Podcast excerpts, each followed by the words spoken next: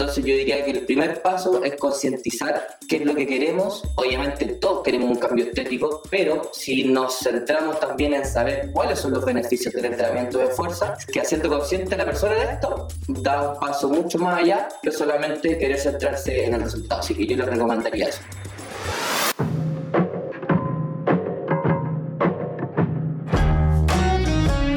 Bienvenidos a un nuevo episodio de Empiezo el lunes, un podcast dedicado a todas las personas que quieren modificar sus hábitos y comenzar una vida saludable.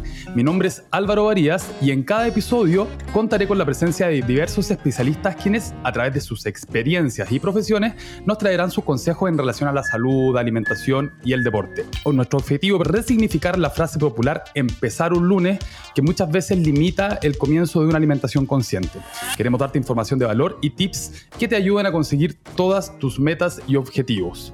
Recuerda, no se trata de hacer dieta, la idea es comer rico, sano y acorde a tus objetivos. Como siempre lo decimos los lunes acá, uno es lo que come y mientras mejor lo hagas, mejor te vas a sentir. Bueno chicos, entrando al tema de hoy, eh, vamos a conversar sobre peso y masa muscular con el preparador físico Mauro Labra Berríos. ¿Cómo estás Mauro? Bienvenido. Hola, hola, bien, gracias. Qué bueno. Bueno, como siempre nosotros hacemos una presentación de nuestro invitado, así que vamos con eso. Mauro es preparador físico de la Universidad Santo Tomás, posee un diplomado en Fisiología del Ejercicio de la Universidad Finisterra y además realiza asesorías y cursos online a través de, su Instagram, perdón, arroba saludyfitness.cl. Don Mauro, ¿se nos va algún detallito que te gustaría agregar? No, pero en resumen hacemos eso, obviamente, pero más que que nombrar solamente los productos de venta que tenemos, también nos dedicamos desde que comenzamos a la divulgación científica. O sea, compartimos eh, guías gratuitas en formato PDF, infografías, también hacemos bastantes webinars, que es similar a una clase online gratuita. Y además lo que mencionaste tú de los cursos, la asesoría de entrenamiento online y también guías de venta, que es principalmente lo, lo que podría definirnos en general. Perfecto. O sea, están súper aplicados a lo que es el canal digital, que es lo que está ahora, súper bueno, como creación de contenido, los webinars, los posts de ebook y toda esa información. Que por lo demás también lo que tratamos de hacer un poquito acá, Mauro, como transparentar un poco la información de la alimentación, sobre todo con tanto mito y tanta cosa que hay hoy en día que se comparte que muchas veces no es tan cierta. Entrando de hecho en eso, en el tema de hoy día, y es una pregunta que le hacemos a todos nuestros invitados cuando empezamos el podcast, ¿qué es para ti, Mauro, la alimentación saludable? ¿Cómo lo podrías definir? Yo creo que la alimentación saludable no es una sola, en el sentido de que comúnmente lo definimos como dieta, como X dieta. Esta dieta que está de moda, la dieta cetogénica, la dieta mediterránea, etc. Yo creo que un estilo de vida saludable en cuanto a la alimentación va a depender netamente del contexto de la persona. Y no solamente de cómo ella esté viviendo en el momento, porque contexto no solo es lo que tú estás viviendo en este momento. Hablamos de las experiencias que has tenido en tu vida, las comidas que vienes comiendo desde que naciste con tu familia, los momentos que tienes resguardados gracias a esas instancias de, sociabilizar en la comida con la familia, etc. Entonces yo creo que cualquier dieta, dieta entiéndase como un patrón de alimentación, sin un nombre en específico, que abarque todo esto, que incluya esto en la alimentación de la persona, o sea que el nutricionista en este caso o la nutricionista sea capaz de adaptar todos los alimentos que le gusten a la persona, a su contexto y al objetivo que ella tenga, yo creo que va a ser una buen, un buen patrón alimenticio que se va a poder, eh, va a poder perdurar en el largo plazo. De hecho, muchas personas muchas veces tienden a ver la alimentación saludable como algo que tiene que ver solamente con, como con el ingrediente o con restringir ciertos ingredientes. Y efectivamente, tal cual como tú dices, comparto, eh, tiene que ver con adaptación tiene que ver con emociones, que también uno viene, como tú dices, desde chico comiendo cosas que generan de repente cosas de nosotros que no, las entendemos bien y ahí obviamente el llamado es a tomar conciencia. Ahora, con respecto al tema que vamos a tratar, eh, Mauro, a tu criterio, para una persona que hoy día nos está escuchando y que quiere aumentar su masa muscular, ¿cuál es la forma más sana de lograr este objetivo? Yo creo que la forma más sana de lograr el objetivo es paso a paso. Yo sé que igual es muy común escuchar estas frases, pero yo diría que es mucho mejor recomendar un paso a paso, o sea, decir por dónde comenzar y después ir abarcando otros, otros factores versus que yo te diga tienes que comer 2 gramos de proteína, tienes que dormir 8 horas, tienes que meter 10 series por grupo muscular, etc. sería eh, intentar solucionarte la vida en un mensaje, en un, en un, en un minuto. Y lamentablemente no es así porque si no todos estaríamos en forma como se suele, como dicen los españoles. Entonces yo creo que lo mejor es concientizarlo, o sea, en realidad querer tener una vida saludable, no solamente, ah, quiero perder X kilogramos y centrarse en eso, porque cuando lamentablemente nos centramos solo en el objetivo, en el resultado, cuando lo obtenemos, ahí queda todo. Todo lo que hicimos para lograr ese objetivo no se convirtió en algo como una identidad propia, sino que era solamente una imitación de lo que hace una persona fitness para lograr lo que el cuerpo que ella tiene. Entonces yo diría que el primer paso es concientizar qué es lo que queremos. Obviamente todos queremos un cambio estético, depende obviamente del objetivo de cada uno, pero normalmente va por ahí la cosa.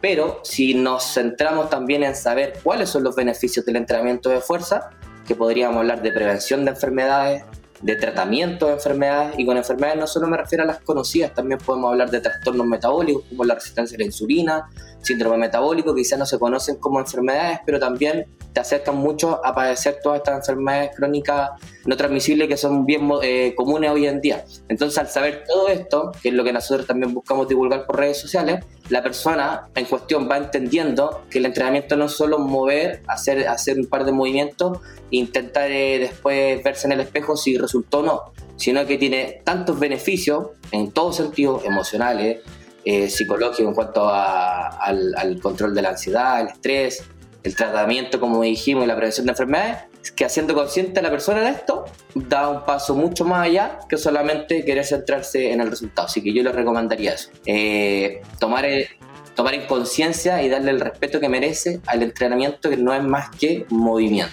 De hecho, a nosotros también nos pasa un poco, Mauro, cuando llegan las personas acá, bueno, el, objetivo en general, el más recurrente, más que aumentar, es disminuir peso en grasa. Como que ese es un poco más frecuente, pero nos pasa exactamente lo mismo que, de lo que tú acabas de comentar. Vienen más que nada como enfocados en el resultado, en la meta. En el caso de la persona que quiere subir, oye, quiero subir 10 kilos. En el caso de la persona que quiere bajar, oye, quiero bajar 10 kilos.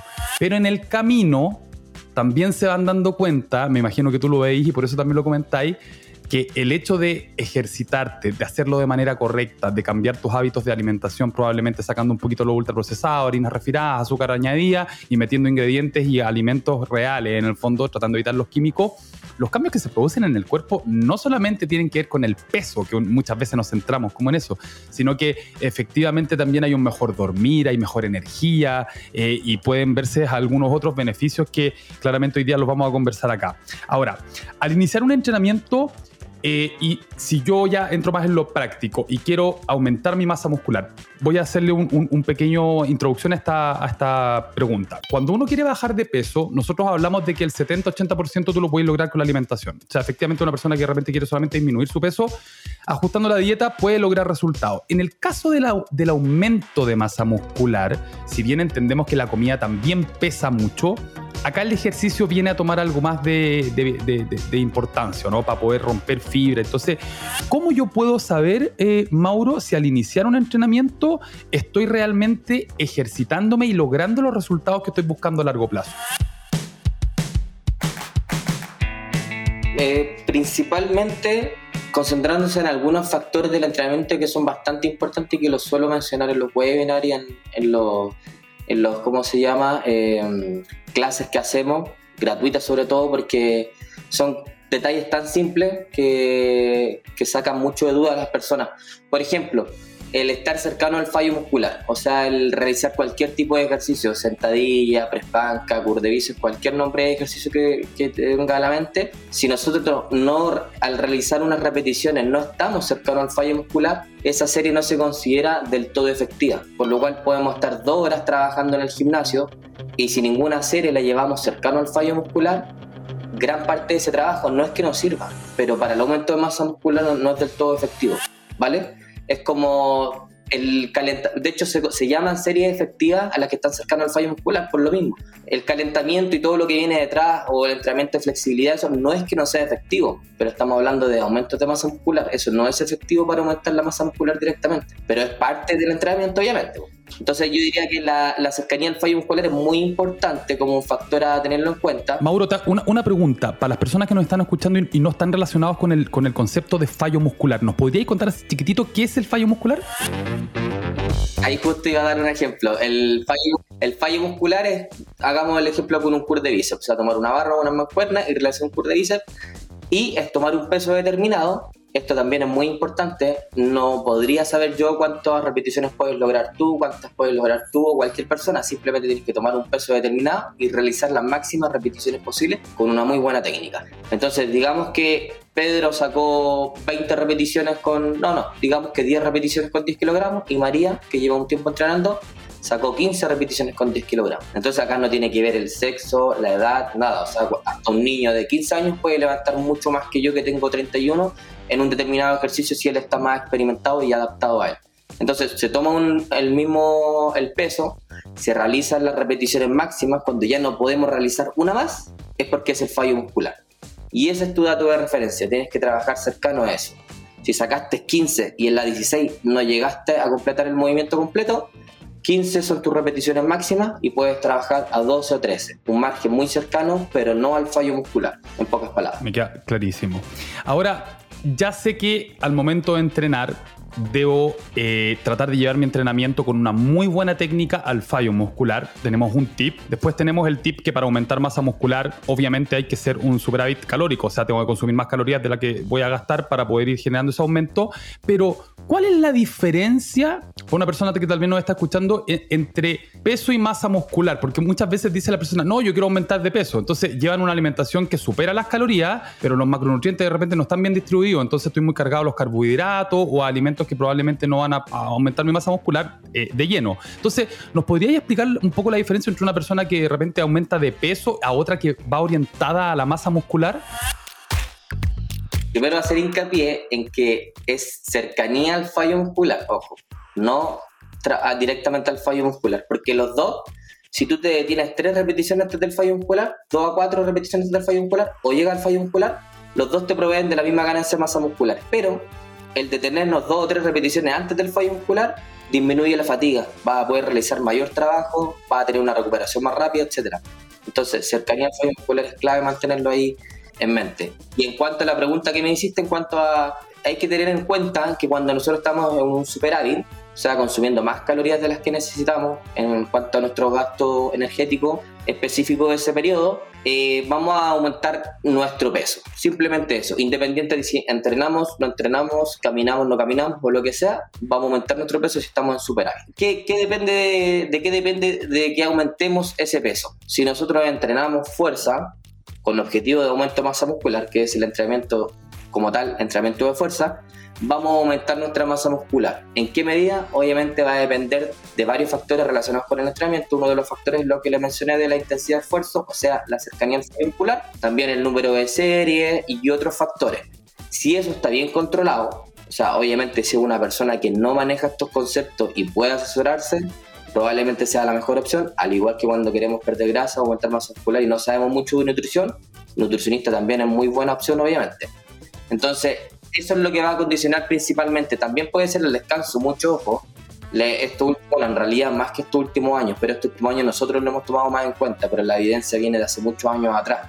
Que tú cuando estás en, periodo de pérdida de grasa, si duermes menos de 5,5 horas aprox, eh, vas a perder más masa muscular que grasa. Igual vas a perder grasa, pero vas a perder más masa muscular. Versus si duermes, el otro grupo eh, dormía 8,5, 8 horas y perdía más grasa que masa muscular. Y estos grupos no entrenaron sea, imagínate si hubieran entrenado, porque cuando uno quiere perder grasa, tiene que entrenar fuerza sí o sí, si lo que quiere es mantener la salud funcional y metabólica, porque la masa muscular tiene que estar siempre activa.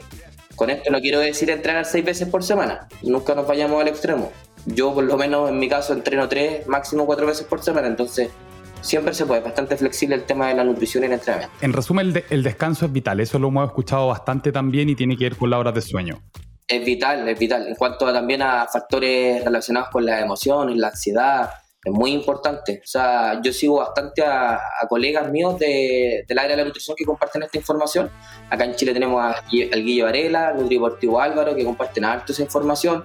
De España, Sergio Espinar y otros que hablan mucho de eso, del tema del descanso, lo importante que, que que, que, es a la hora de cualquier objetivo en realidad. No es tan solo si quieres perder grasa o aumentar masa muscular. De hecho, hartas enfermedades se potencian gracias a un mal dormir. Entonces, eh, tiene que ver todo, son tres pilares, no, no es entrenamiento y nutrición, descanso un pilar más.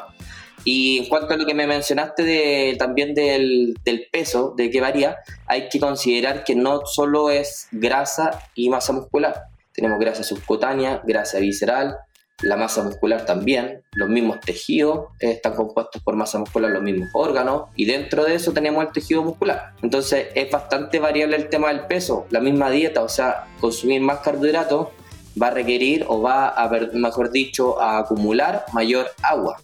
Pero no agua como lo solemos eh, conocer en su tiempo como el mito de, de ¿cómo se dice el, mito de retención de líquido en el fondo. Eso mismo, retención de líquido, que ya, no, ya hace rato no lo nombramos, pero eh, en su tiempo se decía eso, pero no es así, porque el carbohidrato cuando uno lo consume, gran parte del carbohidrato se, se acumula como glucógeno. Y el glucógeno se acumula principalmente en el hígado y sobre todo en, la, en el tejido muscular. Entonces, ese glucógeno nosotros lo vamos a ocupar como energía durante principalmente los entrenamientos o cualquier tipo de esfuerzo de mediana y alta intensidad. Por lo cual, eh, independiente de que suba un kilito, dos kilitos tu, peso porque aumentaste los carbohidratos, para aumentar tu rendimiento, porque también tienen un gran beneficio en cuanto al rendimiento, físico, sobre todo en actividades de mediana y alta intensidad, eh, no hay que considerarlo como, oh, me pesé, aumenté grasa nada que ver. es, mucho más, más que eso el tema de la variación del peso. De hecho, ahí, ahí tú estás tocando un tema que es bien interesante, eh, sobre todo para las personas que realizan mediciones más en la casa, porque obviamente, como tú bien lo dices, siempre la recomendación es un nutri, un preparador físico, un que no, no, no lo, práctico, pero si uno ya tiene experiencia y conoce su cuerpo, puede andar solo. Pero la medición tiene que tener, eh, por decirlo, y tú me corregí acá, eh, un, un, estándar. O sea, yo no me puedo pesar en la mañana y después a las dos semanas compararme con el eh, pesarme en la noche, tal vez un fin de semana después de que comí un poco más y, y, tratar de medir ese proceso. O sea, entiendo que también uno si se va a medir tiene que tratar de hacerlo, si lo va a hacer en la mañana, siempre en la mañana, que uno ya viene con un ayuno más eh, prolongado. Evidentemente, si me peso después de una comida fuerte, puedo tener una variación de peso. Lo mismo con el tema del agua que comentabas. Eh, muchas veces uno en el entrenamiento, de hecho, uno, ve, uno al gimnasio queda como más hinchado, sobre todo cuando hace eh, fuerza. ¿Es importante ese proceso de medición llevarlo en ciertos horarios o días, eh, Mauro, o da lo mismo cuando tú te puedes medir? No, exacto, exacto. Tal cual mencionaste tú, eh, eh, sería lo ideal hacerlo en todas las personas, independiente que sea una persona principiante, avanzado, es netamente por tener un protocolo. Es como cuando realizamos un test de fuerza para saber eh, la, resistencia muscular o la fuerza de la persona. No es lo mismo tomarlo por la mañana que por la tarde, no es lo mismo tomarlo un lunes y después tomarlo un viernes, no es lo mismo. Netamente por por cultura, la cultura que tiene la persona de, su hábito, netamente por eso. Porque el otro día justo hablaba esto con un alumno, con el Bastián, que me preguntaba el tema del peso y yo le dije que normalmente yo, porque yo no, pesamos a nuestros alumnos porque normalmente eh, lo hace el nutricionista o la nutricionista que está a cargo, pero en cuanto a nosotros, eh, yo le di mi, mi, mi, experiencia personal y yo le dije que yo me pesaba todos los lunes. ¿Por qué? Le di un ejemplo súper sencillo. O sea, hay personas de hecho, normalmente las personas los fines de semana es más de salir, algunos toman alcohol, etc. Entonces, si tú la semana pasada te pesaste todos los viernes y después te empezaste a pesar los lunes, es muy distinto porque el viernes todavía no viene el fin de semana, versus el fin de semana que probablemente haya un aumento de peso, que sea por eh, líquido, por agua, eh, o incluso en otras personas que quizás hacen mucho deporte el fin de semana por deshidratación van a perder peso, pero el lunes o el martes lo van a recuperar cuando empiecen a ingerir líquidos, verduras y frutas o alimentos que contengan harta agua o carbohidratos que también más agua dentro del músculo. Obviamente. Ojo, ojo ahí, chiquillos, entonces, para que no se desmotiven, cuando realicen sus mediciones, traten de hacerlas al mismo día, porque si no, de repente uno puede decir, pucha, aumenté dos kilos, o no, o, como dice Mauro, hice ejercicio, disminuí un kilo y yo quería subir. No, pues uno pierde agua y uno va perdiendo no solamente masa muscular, sino que otras cosas, y es importante que eso lo tengamos claro a la hora de ir medindo, sobre todo para estar enfocado y no perder la motivación. No te iba a decir que también idealmente, ojalá como máximo una vez por semana. Hay que entender que la pesa no se va a mover de ahí ni el peso va a variar significativamente. O sea, si nosotros estamos realizando un buen proceso, si la persona que nos lleva a cargo o nosotros sabemos llevar el proceso, no debiésemos tener esa inseguridad y esa ansiedad de creer dos días cómo iré, tres días cómo iré. Que al fin y al cabo vamos a hacernos eh, de esa medición y que eh, también sabemos que no es una medición exacta, o sea, ya hablamos de que el peso varía por varios factores, de hecho faltaron algunos más por nombrar, pero principalmente son esos. Entonces el peso simplemente es para ir viendo cómo va el proceso periódicamente y yo diría que idealmente una vez por semana como máximo hasta cada dos semanas en caso que el proceso se lleve de buena forma. Yo por lo menos, como les digo, yo me llevo mi proceso personalmente, de hecho salí de déficit hace un mes y medio aproximadamente y yo me pesaba cada una semana, a veces cada dos semanas, pero era porque yo sabía cómo estaba llevando el proceso. El, la cuantificación de todo iba bien, entonces me preocupaba de simplemente cumplir lo que tenía que hacer y sabiendo que los cambios se iban a, producir eh, efectivamente. Oye, Mauro, y en términos de alimentación y macronutrientes, hablando de proteínas, lípidos y carbohidratos, para una persona que está aumentando su peso, ¿se recomienda una dieta equilibrada? Es decir, con los tres macronutrientes, ¿hay que cargarse más a uno que a otro? Estamos hablando en el caso de una persona normal, 70 kilos, sin enfermedades, que entrena tres veces a la semana, en el fondo como un promedio. ¿Hay algún macronutriente que yo debería preocuparme un poquito más al momento de querer aumentar mi masa muscular? Mira, si la persona, acá depende del contexto de cómo venga la persona. Si la persona viene con un tipo de dieta, obviamente lo ideal es mantener ese tipo de dieta. No me refiero a los alimentos, como les dije anteriormente, sino que más que todo al patrón alimenticio, que a él le gustan más los carbohidratos, listo. A él le gustan más las grasas, listo intentar mantener eso, porque si viene una persona que está acostumbrada a comer harto carbohidrato y nosotros le metemos una dieta cetogénica, o sea, primero se tiene que adaptar a esa dieta, el periodo de adaptación no sé cuánto tiempo dura, vamos a ver si en verdad eh, la persona va a poder llevar la dieta, o sea, carbohidratos uno pilla en todos lados.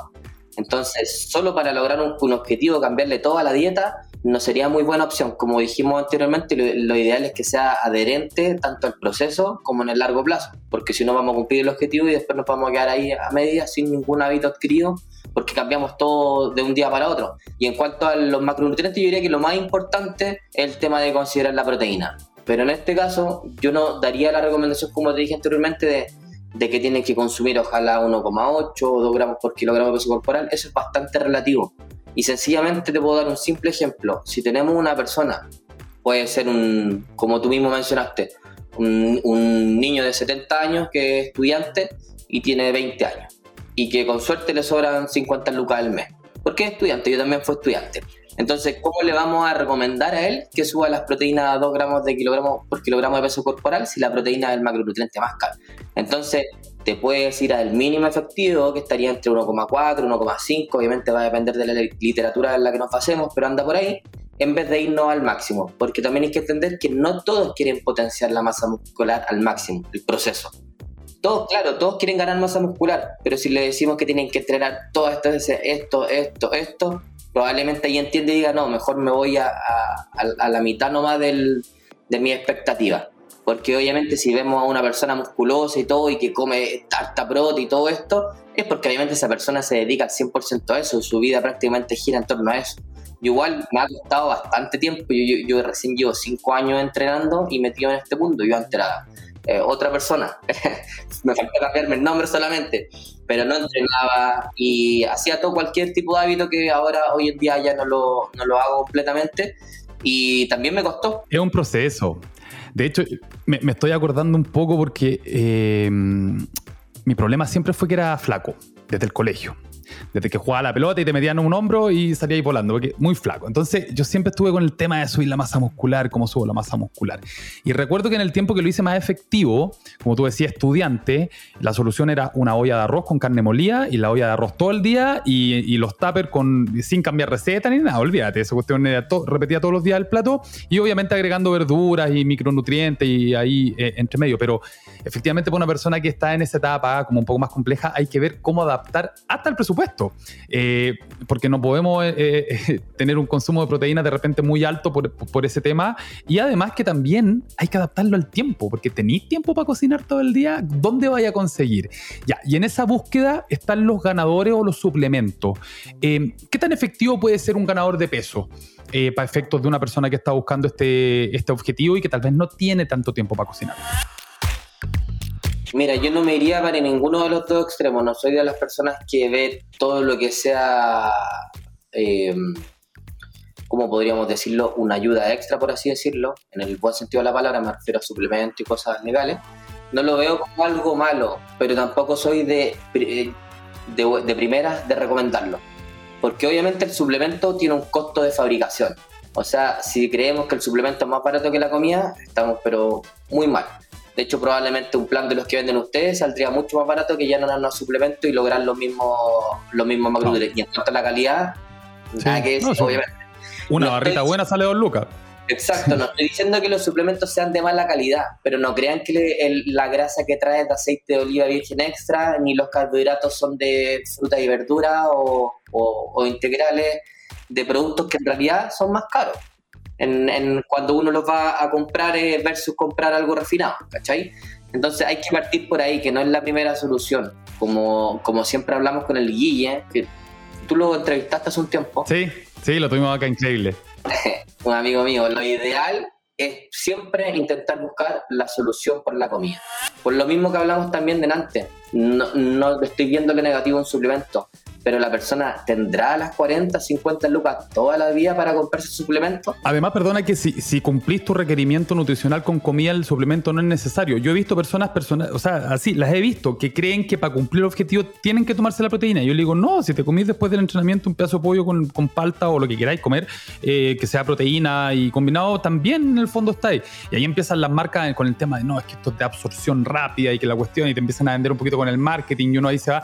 Pero efectivamente, está en la comida. O sea, ni los multivitamínicos son necesarios si estoy teniendo una dieta equilibrada. Porque ¿por qué quiero obtener vitaminas y cosas de otro lado si mi dieta es equilibrada y, los, y ese tipo de, ingredientes vienen en, en, los mismos, en los mismos alimentos? Podríamos hablar de repente de un vegano que por una condición más de ¿cómo se llama? De, bueno, de lo que sea, de gusto, de ideología, de conciencia, no quiere ya ahí estamos con la vitamina B12, que hemos hecho un par de podcasts con respecto a alimentación vegana que son importantes, medirse algún tipo de micronutrientes, pero en términos generales, para una persona que no tiene restricciones de alimento y que puede llevar una dieta equilibrada, no es necesario suplementarse, por decirlo alguna, a morir.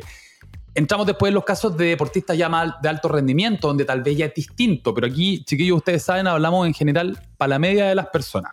Voy a unir esa pregunta con otra que viene ahora. Eh, em-, el, entrenamiento con pesas de fuerza requiere algún tipo de antecedente, Mauro?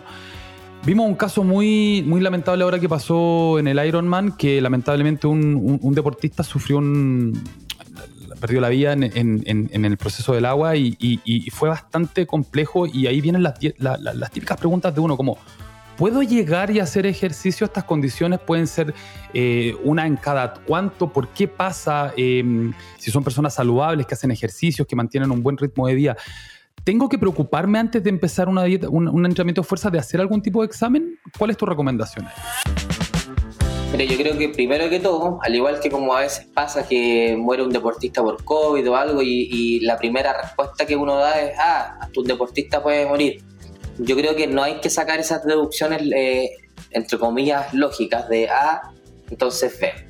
Nunca, sobre todo si hablamos de salud, porque la salud es tan multifactorial, o sea, esta persona del Ironman probablemente haya tenido una enfermedad toda su vida y la mantuvo a raya gracias al deporte, hasta que llegó al punto en que se sobreexigió demasiado. O sea, también hay que entender que el deporte no es sinónimo de salud, tampoco es que no sea salud, pero obviamente si el deportista se está sobreexigiendo toda su vida y no hay eh, bloques de descarga, la planificación no está bien hecha, hay demasiadas lesiones, obviamente se va a ir por el camino negativo, va, en algún momento va a tener que dejar de ser deportista lo hemos visto en los mismos futbolistas que varios dejan de, jugar al fútbol profesional y aumentan de peso, pero considerablemente. Entonces, eh, no es porque el fútbol te haga adelgazar, es porque mantenían todos esos hábitos y después de un día para otro dejaron de hacerlo. Entonces, no, no, no solo hay que preocuparse de eso, ah, deportista, ah, esto, es, es bastante complejo. En cuanto a la pregunta que me hiciste, yo creo que hay que conocer muy bien a la persona que uno va a entrenar y que todos pueden entrenar. Todos pueden entrenar, porque como te dije en un comienzo, el entrenamiento no es más que movimiento, nada más que eso. Y si nosotros adaptamos cualquier tipo de entrenamiento, en el caso mío que nos dedicamos a entrenamiento de fuerza con objetivo de aumento de masa muscular, se puede adaptar a cualquier tipo de persona y condición, lo que sea. Pero hay que saber conocer a la persona. No, no me puede llegar una persona, yo tengo hipertensión, yo tengo diabetes tipo 2, etcétera, y yo, ah, ya, listo. Porque no es una receta de esta es la pauta para diabetes, esta es la pauta para hipertensión. No, ese es un dato de muchos más datos que nos interesan. Sobre todo datos funcionales, ese es como el dato más metabólico datos funcionales, rango de movimiento, movilidad, la flexibilidad que tenga la persona, que condicione la movilidad, la fuerza, etc. Después de eso, después de saber la condición de salud de la persona, se atiende como cualquier otra persona que hay que hacer todo un par de, evaluaciones que no es tanto como lo piensan a veces, a veces creen que es como un robot que te meten en una cámara y te cinco cámaras por lado y te están evaluando dos días. No es así, hay evaluaciones que se hacen dentro del mismo entrenamiento pero sí es bueno mencionar que hay que hacerlas para que no se crea que llegar, tome, entrene. Oye, y con respecto al tema del entrenamiento, nosotros, por ejemplo, tendemos, eh, bueno, nosotros hablo en general todo, a separar el entrenamiento del hombre y la mujer. Y cuando hay entrenamientos de fuerza, yo me he fijado mucho que los hombres se tiran del tren superior para arriba. O sea, harto pecho, harto espalda, harto brazo, piernas, nada. Y la mujer es al revés, pues como obviamente le interesa la cola, le interesa las piernas, tener bonita, es mucho trabajo de pierna y poquito eh, tren superior.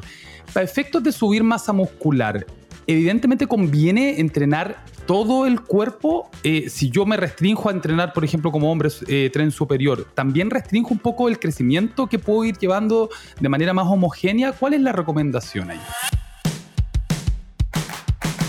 No, la verdad es que no, porque las adaptaciones son específicas. O sea, si hacemos una sentadilla y después hacemos un curso de bíceps, no, no por haber hecho sentadilla antes vamos a aumentar más la masa muscular en el bíceps, por ejemplo, que era un mito que se, se, tenía en cuenta hace varios años. Eh, son específicas, entonces si nosotros queremos aumentar la masa muscular en X grupo muscular y lo entrenamos, lo entrenamos de buena forma y acompaña la nutrición y el descanso, se van a obtener los efectos deseados, simplemente eso. Eh, ¿Qué es la recomendación que se suele dar? Obviamente en cuanto a salud, si en cuanto a estética, obviamente cada uno va a querer tener el cuerpo como uno lo quiera, si uno quiere tener más hombros, eh, eh, etcétera, es, algo muy personal. Pero en cuanto a salud, lo ideal sería entrenar el cuerpo completo. Si no queremos aumentar el tamaño muscular de X músculo, simplemente mantener un entrenamiento constante en cuanto a, a las series. Te doy un ejemplo. Eh, en tu caso, digamos que quería aumentar pectorales y cuádriceps entonces el resto de grupos musculares se entrena de la misma forma, con ejercicios generales obviamente, pues no vamos a meter ejercicios de aislamiento para todos los músculos, con, no es el objetivo, eh, porque queremos solamente poner pocos ejercicios para los otros grupos musculares y mantenerlo en, en volumen de mantenimiento que sería, no sé, digamos unas 9, 12 series semanales como máximo. O sea, espalda, digamos que espalda lo queríamos mantener en, en volumen de mantenimiento, podría entrenarlo dos veces por semana a seis series cada día. Dos ejercicios a tres series a cada día, cada día. O un ejercicio el lunes, un ejercicio el viernes y cada uno a seis series o cinco series. Ahí tenemos 10 series a 12 semanales. Entonces, y con el grupo muscular objetivo, que es el que tú quieres agrandar, aumentar su tamaño, a ese le vamos aumentando las series cada una o dos semanas. Partimos también, podríamos partir con 9, segunda semana lo subimos a 10, a 11 o de 2 en 2. Va a depender de varios factores pero eso hay que saber diferenciarlo cuando uno planifica un entrenamiento, que no todos los grupos musculares tienen que ir aumentando la serie, porque una terminaríamos entrenando como 10 horas y otra porque la idea es enfocarnos en el objetivo principal, porque toda esa ganancia de masa muscular, el potencial que nosotros tengamos mes a mes para ganar masa muscular, mientras más músculos metamos dentro de este saco, menos ganancia se va a distribuir por músculo. Es así, hay un tope de ganancia. No te podría dar un número exacto, pero hay un tope. Eso te iba a decir. Eso te iba a decir.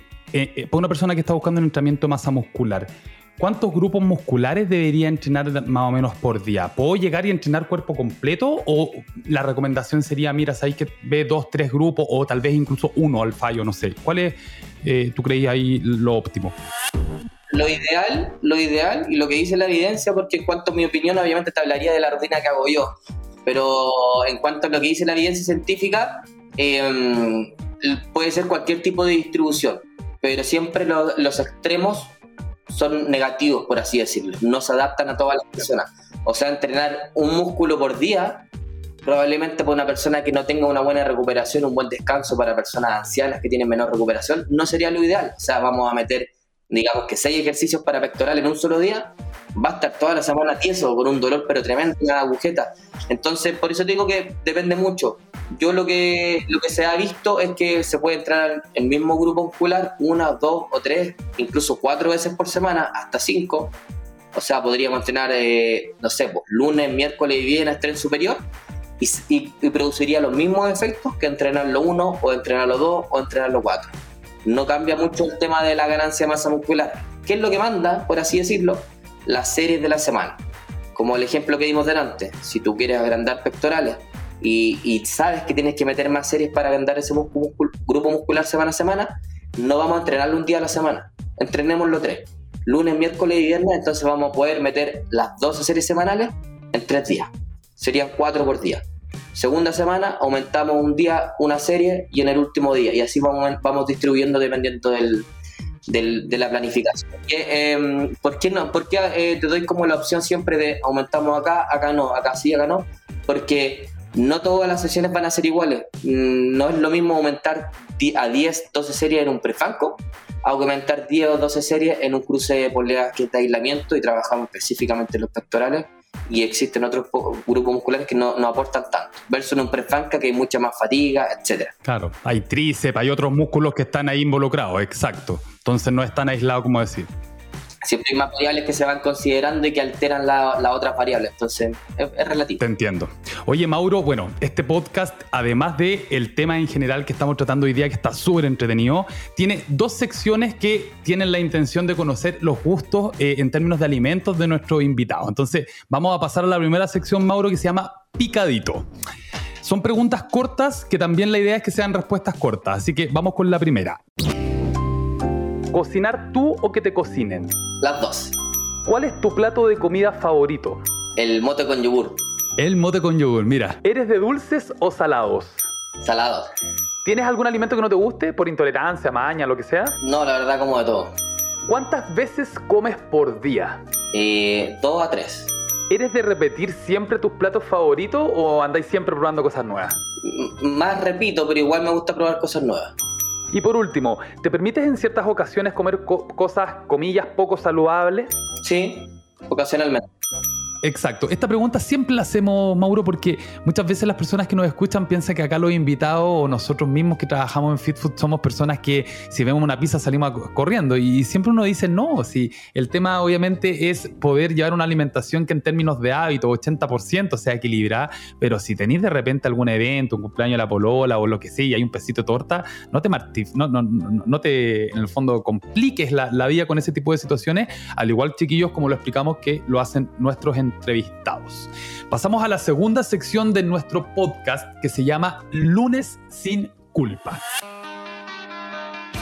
Esta sección, como ya todos la conocen, eh, tiene como intención también sacarle el peso a esta frase popular. No sé si te has dado cuenta tú que trabajas en deporte también, todo el mundo como que empiezo la dieta el lunes, empiezo la dieta el primero, empiezo la dieta después de Navidad. Y siempre como que uno le va colocando la fecha y lo va pateando. Entonces, al final, en vez de ayudar muchas veces esto, como que termina perjudicando en los objetivos.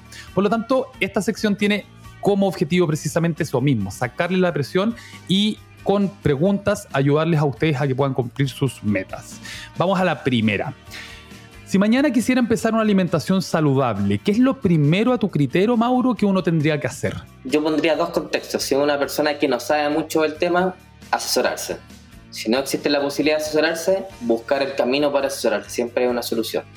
Si es una persona que maneja los temas o quiere aprender, también siempre está esa opción, al igual como la hice, la hice yo estos últimos años de aprender y aplicarlo en mí, yo me preocuparía de desaprender todo lo que tenemos ya eh, por cultura en nuestra mente en cuanto a la alimentación.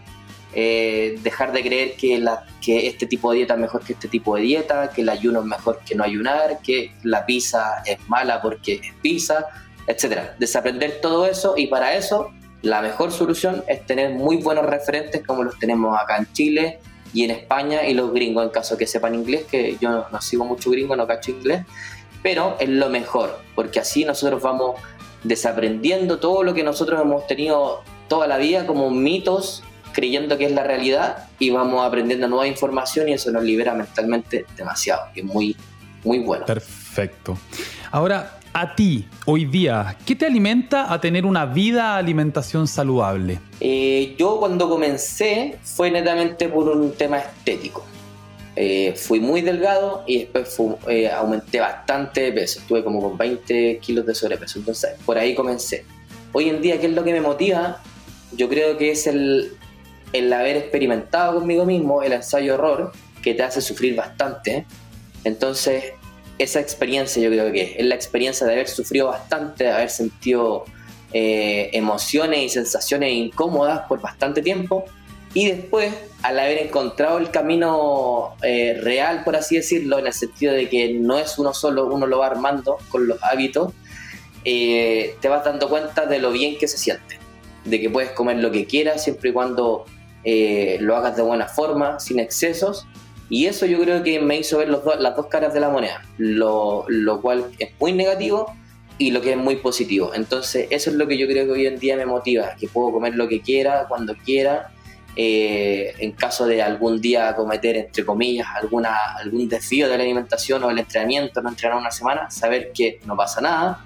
Entonces todo eso, eh, gracias al aprendizaje más que todo, eh, es lo que me motiva a seguir por este camino. Si se fijan chicos, acá hay dos temas que con todos los invitados siempre llegamos como a la misma conclusión. Primero, educarse. O sea, no es la dieta del vecino, no es que ese dejó el gluten y lo hizo bien, educarse. Y para educarse es un camino. Eh, hay un, como el CrossFit, la meta es el camino. O sea, es tú en el periodo que vas aprendiendo a consumir alimentos, te vas dando cuenta que hay alimentos que te hinchan, hay alimentos que te hacen bien, hay alimentos que no te hacen tanto bien, y eso es muy personal. Entonces, el llamado es a estar consciente, es decir, entender cuáles son los alimentos que estamos llevando a nuestra boca para entender cuál es el efecto que van a resolver en nosotros, y para eso hay que educarse y no tener ansiedad. Como bien dice, uno puede empezar de repente este objetivo por comer sano y por bajar de peso, pero si en el camino evidentemente te vas dando cuenta que no solamente que haya de peso, sino que vaya a tener un montón de otros beneficios que aportan a tu calidad de vida y sobre todo yo creo que a lo que todos queremos que llegar un poco sano a viejo y llegar activos y no tener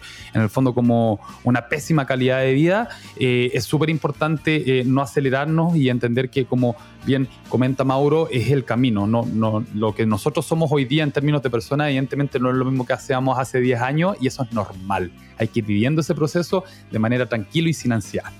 Eh, Mauro, ¿qué libro, charla, podcast, cuenta o app eh, te ha ayudado a ti a mantenerte saludable que nos podáis compartir? Mira, la verdad no ocupo mucha aplicación. Yo creo que a lo, que más lo que he ocupado de aplicaciones para ingresar la comida, la Fit Macro y Yacio, que la ocupé en su tiempo. Es un buen ejercicio para tener, para tener conciencia, pero tampoco hay que hay que fanatizar. No es algo indispensable y no es para todas las personas. De hecho, cuando yo comencé en esto era más negativo que positivo ocupar la aplicación y la volví a jugar hace un año recién, después de, los primeros cinco años cuando comencé.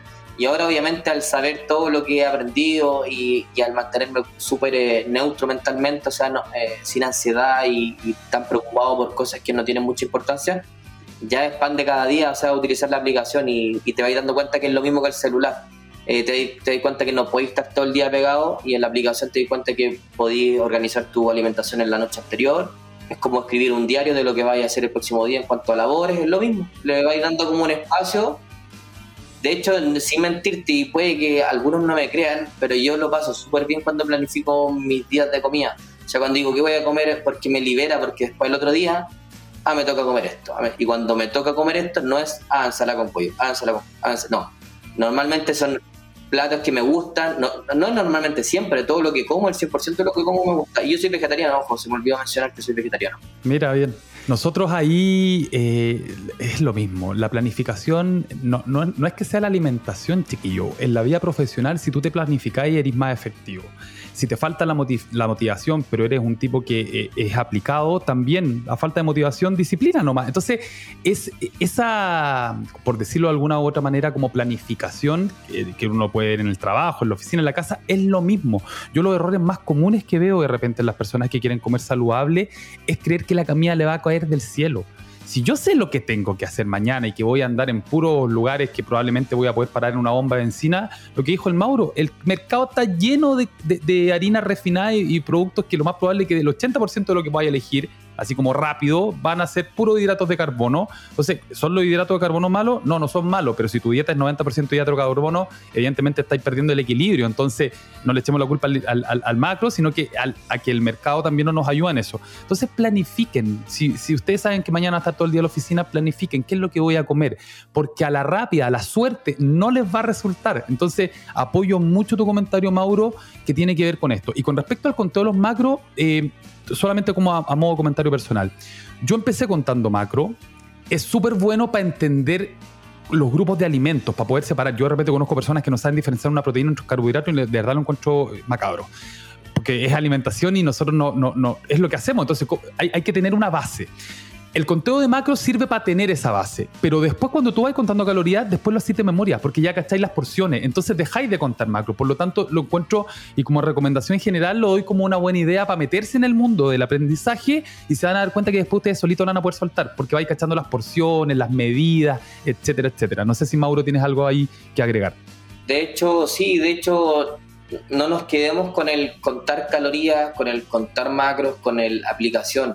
Tenemos que entender ¿Por qué lo digo? Porque se demoniza todo. Es como los carbohidratos, claro, son eh, están en todos lados, esto, todo otro, los productos refinados, pero el problema no son los carbohidratos, el problema es la industria alimenticia que nos lleva hacia allá, puros productos refinados, etcétera.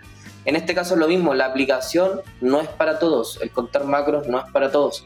Y hay distintas formas de hacerlo, como tú dijiste, hay eh, eh conteo por porciones, que te lo puede ver un nutricionista, o ustedes mismos que preparan eh, eh, eh, ¿cómo se llama esto? Eh, comidas preparadas y también van por porciones, quizás también sirve para comer cosas que uno nunca se cocinaría, por lo menos, menos mal a mí me gusta cocinar, entonces hay personas que no, entonces hay opciones y esas opciones siempre eh, como tú dijiste, va a haber un orden, un conteo, esto, si no lo haces tú porque no quieres, porque no puedes, porque te aumenta la ansiedad, hay personas que lo pueden hacer por ti, o para que sea un proceso de aprendizaje. Yo lo mismo, yo lo hago netamente porque a mí, en vez de producirme más ansiedad, me produce más calma.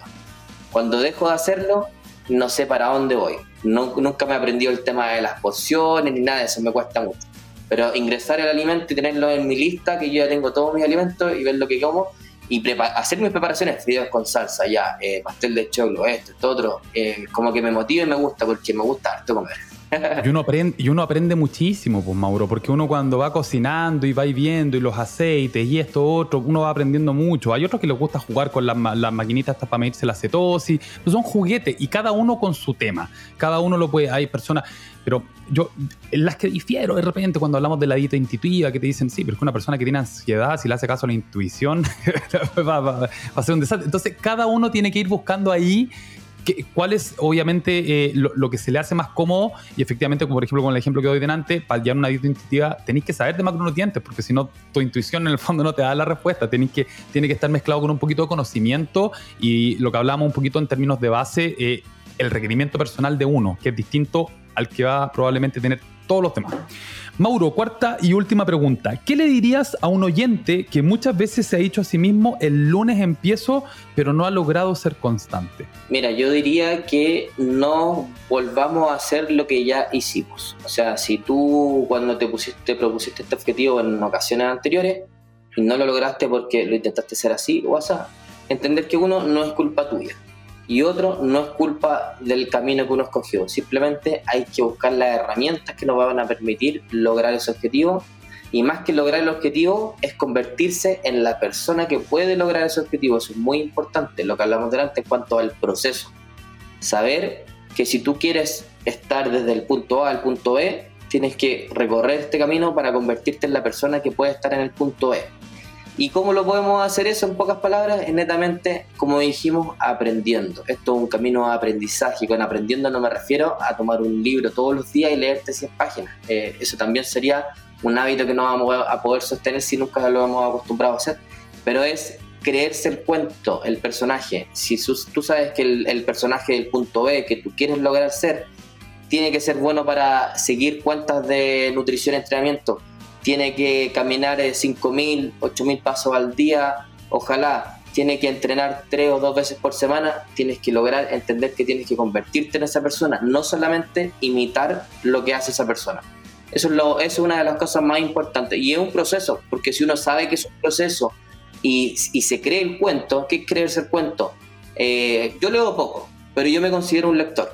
Leo súper poco, todos lo saben, yo me considero un lector.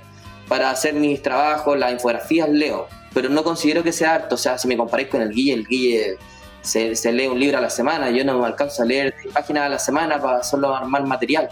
Pero yo me considero un lector, porque si no me considerara un lector, menos leería. Es así de simple.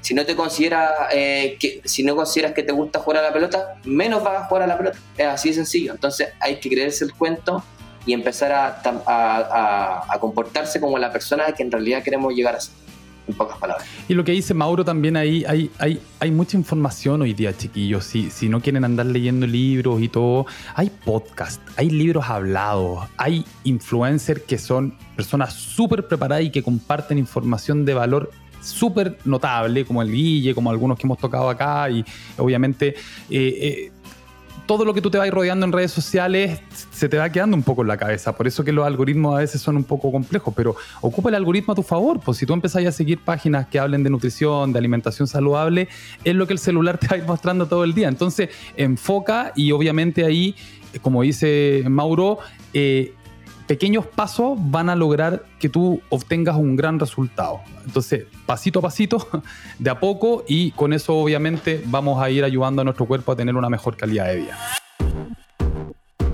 El, el, podcast de hoy día estuvo muy bueno, sobre todo para las personas que nos han pedido este tema. Mauro, te quiero dar las gracias por haber aceptado nuestra invitación. Ha sido un placer hablar contigo. Para las personas que se quieren colocar en contacto contigo o saber más en el fondo de lo que estás haciendo hoy, eh, ¿a través de cómo te, a, través de dónde te pueden comunicar? ¿Instagram, algún mail? Sí, en Instagram, salud y fitness con dos S al final, eh, punto .cl. Maravilloso. Bueno chicos, llegó el momento de despedirnos, pero antes, eh, si quieren ponerse en contacto con nosotros por preguntas o sugerencias, pueden hacerlo a fitfoodchile en Instagram o arroba álvaro-varías eh, en mi caso. Recuerden seguir nuestro podcast en Spotify y activar las notificaciones para no perderse ni uno de los capítulos que tenemos eh, y obviamente darle apoyo al programa. De este lado del micrófono les habla Álvaro Varías y obviamente por la producción está como siempre la Delphi Seoane, Salva Luca, Yuli Cabriera y en la edición Mauro Sucho. Muchas gracias y nos escuchamos en el próximo episodio. Chau, chau.